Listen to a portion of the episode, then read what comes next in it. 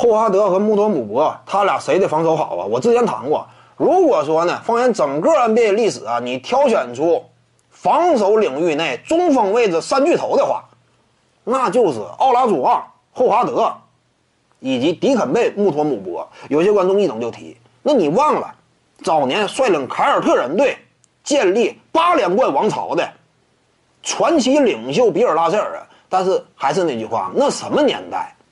那会儿篮球呢，草创初期，规则不健全，尤其 NBA 啊，竞争版图也不正规。当中啊，球员天赋啊，也不像现在这个时代这么样人才济济。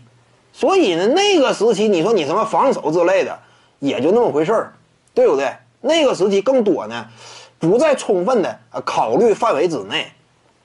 真要说防守的话，还得说是近代这批球员，奥拉祖旺、穆托姆博以及霍华德。那么至于说，真要说仔细排一个位的话呢，我感觉啊，起码就霍华德和穆托姆博他俩比的话，我是选霍华德的。为什么选霍华德呢？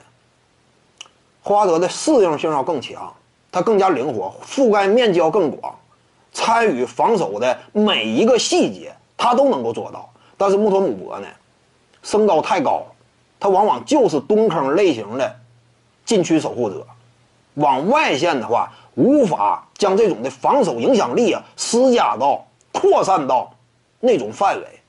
但是霍华德能够做到，而且就具体的履历来看呢，霍华德呀，在进攻端几乎一肩挑的情况之下，一星四射那一套打法之下。进攻端压力非常重，这么重的进攻压力，防守端居然能够靠一己之力支撑起一支本身呢防守拼图非常薄弱的一支球队的整体防守力量，对不对？当年的魔术队啊，几乎没有什么顶尖防守人嘛，进过最佳防守阵容的都没有，周围那一帮选手呢，很多甚至都不以防守见长，但是愣是在霍华德的率领之下。打造出了一支防守级别的强队，防守强队，这是他的实力嘛？考虑到他的适应性各个方面，全面性，你要说他俩对比的话，要我挑，我还是挑霍华德。